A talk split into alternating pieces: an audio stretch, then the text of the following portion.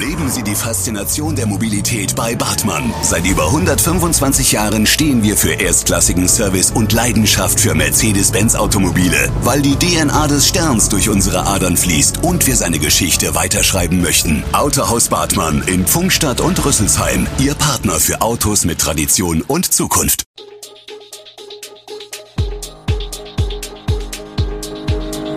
Gude, unser morgendliches News Update.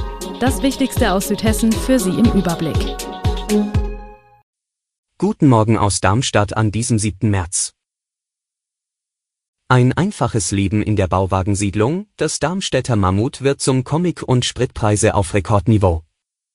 Das und mehr hören Sie heute im Podcast. In der Rüsselsheimer Bauwagensiedlung am Sommerdamm wird seit rund 30 Jahren alternativ gelebt. Dabei wird auf Luxus verzichtet, denn das Miteinander zählt.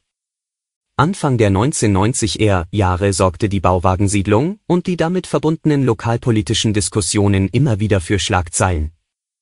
In den letzten Jahren wurde es allerdings ruhig um die Rohlheimer. Doch wie lebt es sich in so einer Bauwagensiedlung?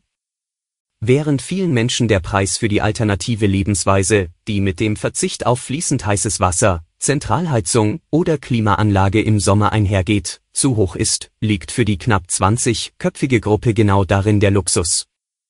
Das Wasser wird mit Kanistern geholt. Das Abwasser wird in Tanks gesammelt, die abgepumpt werden und der Stromanschluss ist privat, erklärt die Gruppe. Da habe sich in all den Jahren nichts verändert. Das Darmstädter Mammut im Hessischen Landesmuseum ist besonders doch nicht wegen der 14.000 Jahre alten Knochen. Solche Skelette sind nicht selten. Fundstätten des Mammut Americanum gibt es von Alaska bis Honduras. Es ist seine Geschichte von Peels Mastodon, eine Story, die so gut ist, dass sie nun im Landesmuseum als Ausstellung erzählt wird.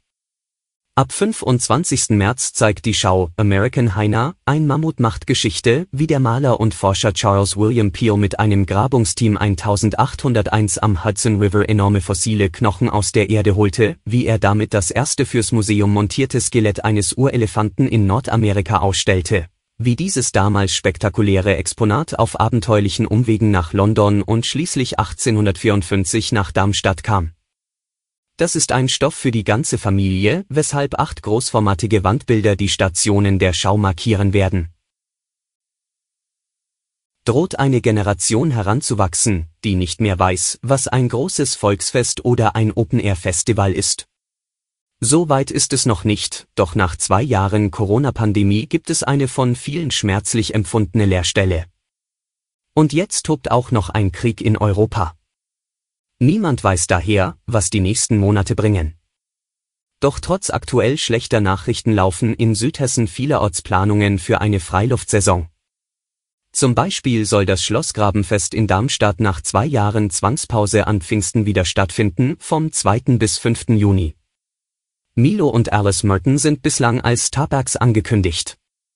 Das Darmstädter Heinerfest wird vorbereitet für die Zeit vom 30. Juni bis 4. Juli. Auch der Wiesenmarkt in Erbach muss stattfinden, verlautet es entschlossen aus dem Rathaus der Kreisstadt im Odenwald. Angesetzt ist das größte Volksfest Südhessens vom 22. bis 31. Juli. Die beliebte Weinlagenwanderung an der Bergstraße ist definitiv für den 1. März in der Planung, so der veranstaltende Weinbauverband.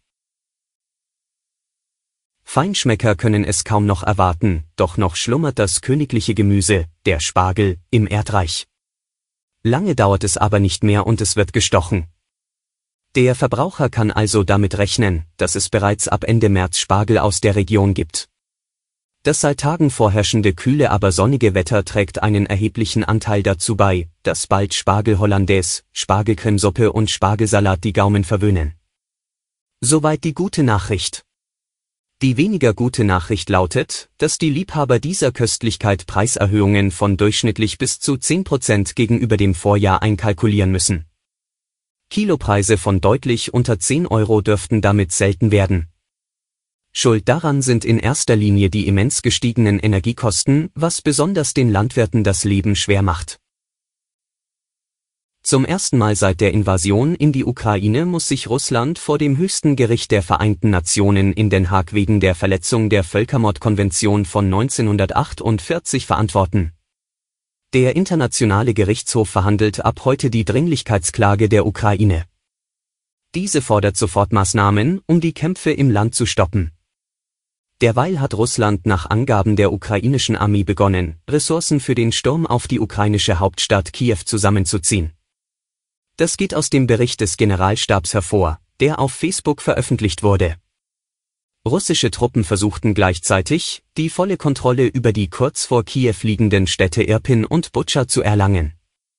Von dort sind es nur mehr wenige Kilometer zur nordwestlichen Stadtgrenze.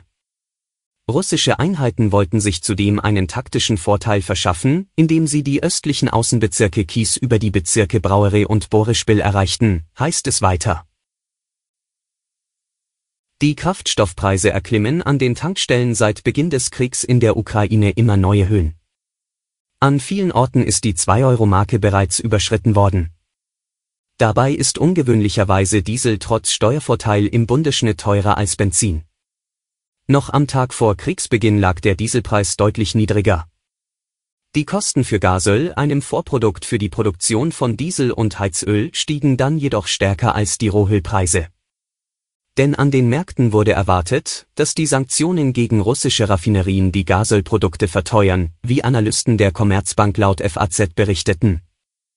Gleichzeitig katapultierten Ängste, dass mit einer weiteren Eskalation Heizöl überhaupt nicht mehr verfügbar sein könnte, die private Nachfrage nach Heizöl in ungewohnte Höhen.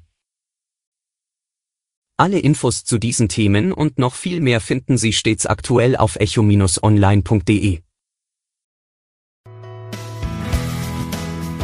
Gute Südhessen ist eine Produktion der VAM von Allgemeiner Zeitung, Wiesbadener Kurier, Echo Online und Mittelhessen.de.